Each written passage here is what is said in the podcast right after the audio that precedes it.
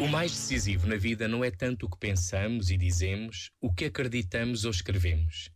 O que é decisivo é simplesmente isto: o que fiz e o que faço por quem sofre e pelas realidades que podem ser melhoradas. E mesmo antes de pensar no que me é possível e a quem podia pedir para ajudar no socorro e na mudança, mil vozes interiores começam a dizer: tem prudência, não te comprometas tu não podes mudar nada. Surge à superfície o medo que congela o calor da esperança, instala-se a preguiça de desistir por falta de comparência. É simples e direta a proposta de Jesus. Esforçarmos-nos em eliminar seis situações concretas de sofrimento e de pobreza: a fome, a sede, o exílio, a nudez, a doença e a prisão.